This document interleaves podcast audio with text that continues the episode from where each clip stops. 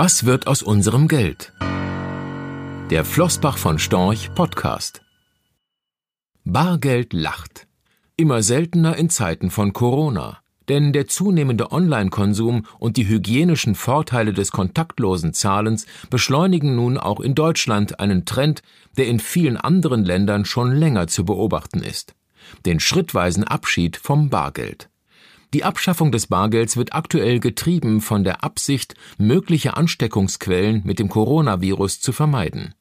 Es ist zu erwarten, dass auch nach dem Ende der Corona-Pandemie die Verbraucher nicht mehr im bisher gewohnten Umfang zum Zahlen mit Bargeld zurückkehren werden.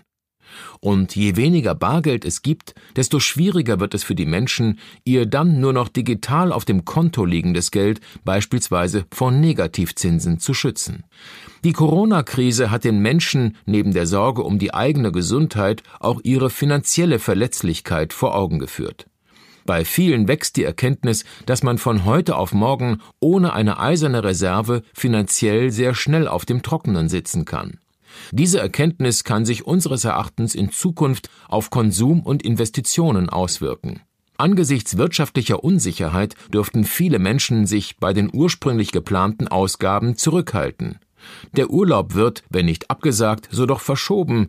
Das alte Auto fährt vielleicht auch noch ein Jahr länger. Diese Liste ließe sich sicherlich problemlos erweitern.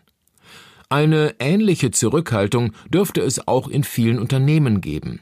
Viele Unternehmer mussten schmerzlich erfahren, dass sie eine Durststrecke nur überstehen können, wenn ihr Unternehmen über genügend Substanz und Liquidität verfügt und nicht unter einem hohen Schuldenberg ächzt.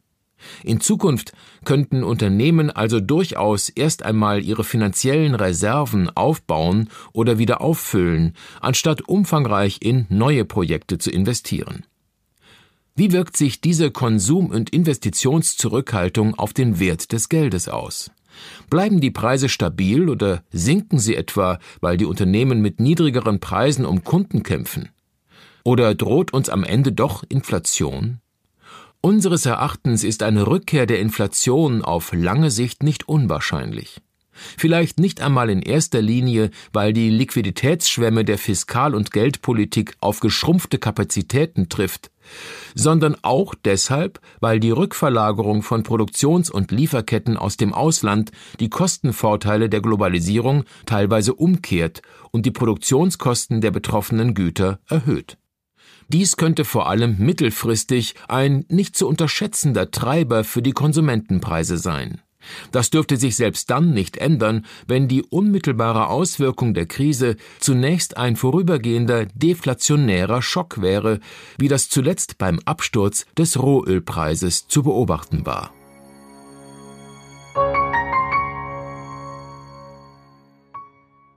Rechtlicher Hinweis diese Publikation dient unter anderem als Werbemitteilung.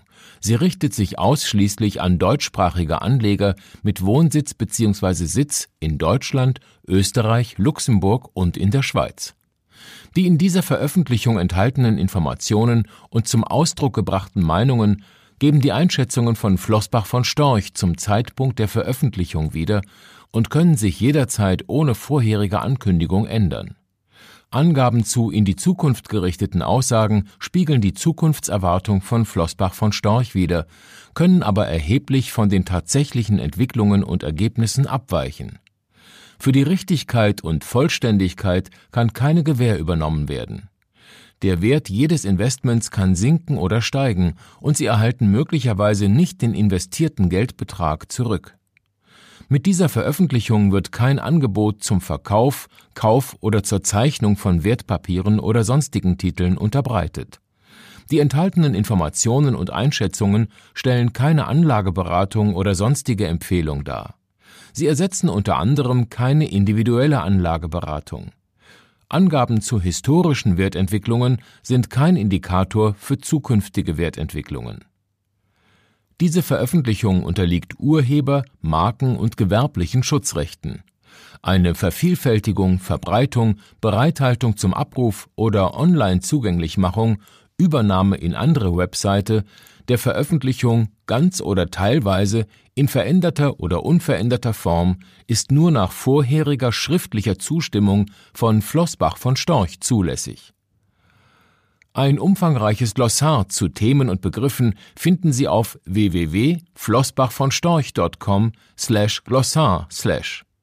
Diese Veröffentlichung unterliegt Urheber-, Marken-, gewerblichen sowie wettbewerbsrechtlichen Schutzrechten. Copyright 2020 Flossbach von Storch. Alle Rechte vorbehalten